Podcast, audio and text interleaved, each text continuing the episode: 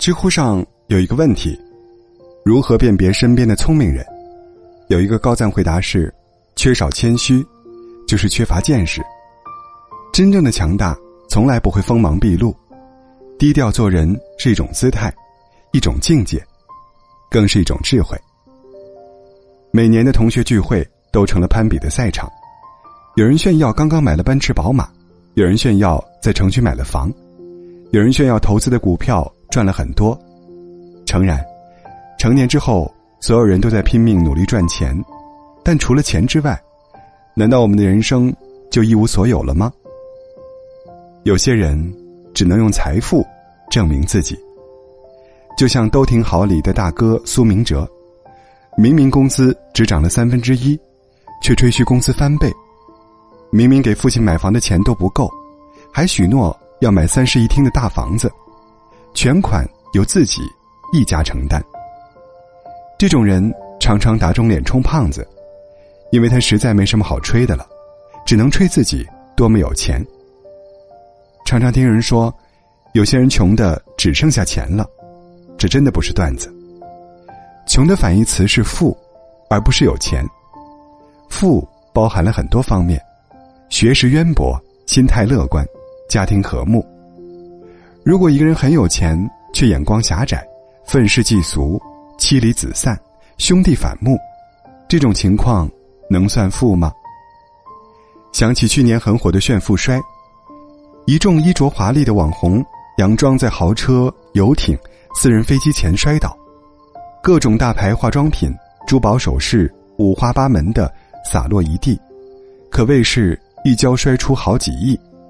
可这样的摔跤，只会摔出一个人的低俗，摔出一个人的自卑。就像了不起的盖茨比，变得有钱的他开始炫富，不仅举办豪华派对，还企图利用金钱把初恋追回来，结果却成了替罪羊。从风光无限到悲凉梦死。再巨大的财富，也无法支撑起人的一生。一书曾说：“真正有气质的淑女，从不炫耀他所拥有的一切。他不告诉人他读过什么书，去过什么地方，有多少衣服，买过什么珠宝，因为他没有自卑感。自信来源于所接受的教育、走过的路和开阔的眼界，而不是金钱。”物质，甚至只是一个小小的成就。在直来直往中有一期节目令人印象深刻，一个年轻人上台自我介绍，声称自己人脉很广，和很多业界大牛都很熟，比如董明珠。台下的大 boss 都不相信，要求他现场拨通电话证明。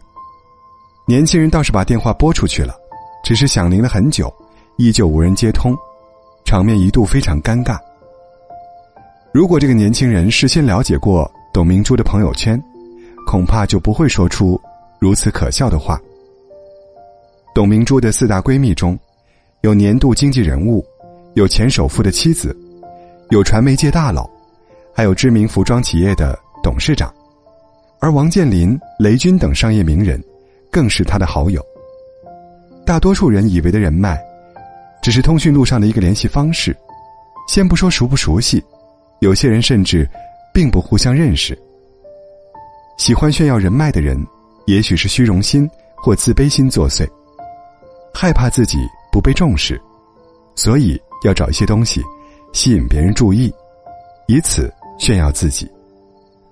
而那些真正掌握人脉的人，从来不会炫耀。就像刘强东刚闹出出轨门的时候。很多人都等着看张泽天的笑话，没想到他丝毫不受影响，不是继续出席各种商会宴会，就是出国留学。香奈儿发布会有他，迪奥秀场做头牌，和时尚混搭鼻祖艾瑞斯阿普菲尔亲密合影，还自己组织了一场声势浩大的私人宴会。很少有人了解张泽天现在的朋友圈到底有多庞大。因为他没有拿出来炫耀，而是继续深造、学习、搞投资、做生意。而彼时，他才不过是一个二十出头的小姑娘。冯骥才说过：“低调，为了生活在自己的世界里；高调，为了生活在别人的生活里；低调，不是为了被边缘遗忘，更不是无能。只有自信，才能做到低调和安于低调。有炫耀的时间，不如踏踏实实努力。毕竟，唯有实力，才能给自己带来安全感。游泳运动员孙杨被禁赛的事，让人遗憾。面对检查人员各种违规操作，他却直接打破了血样瓶的安全箱，于是被指责暴力抗检。本应在谈判场上占据优势的孙杨，不得不哑巴吃黄连，被判罚禁赛八年。这对于一个正处于黄金时期的运动员来说，绝对是致命打击。古语有云：“过刚则易折。”一个人风头太盛，总会遭遇一些挫折。一直以来，各界对孙杨的评价毁誉参半，不仅是因为赛场上的他太过耀眼，也是因为他锋芒毕露，从不收敛自己的言行，以至于树敌无数。一个人能不能成大事，就看他会不会炫耀自己的聪明。如果总是锋芒毕露，总有一天这样的光芒会黯然失色，也总会有人找机会拔掉你的锋芒。就像《伤仲永》里的方仲永，小时候的他多聪明啊，小小年纪就能写字作诗，于是到处炫耀自己的本领，逢人必写诗，还从中获利。不到几年，他就泯然众人了，因为腹中才华全都掏出来了，又没有继续读书学习，只能变成一个普普通通的人。要想成为一个有本事的人呐，就得不断学习。源源不断的学习，不停的往肚子里灌墨水。真正的聪明不是精明，不是靠炫耀出来的，而是一点一点学习，并形成智慧。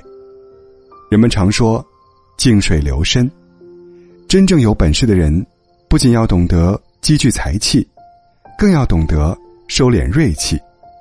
毕竟，枪打出头鸟，谁也不希望成为别人的靶子。自古以来。聪明的人多了去了，但喜欢炫耀的人，往往没有好下场。天外有天，人外有人，有真本事的人，都懂得谦虚做人，低调做事。低调，才是最高层次的炫耀。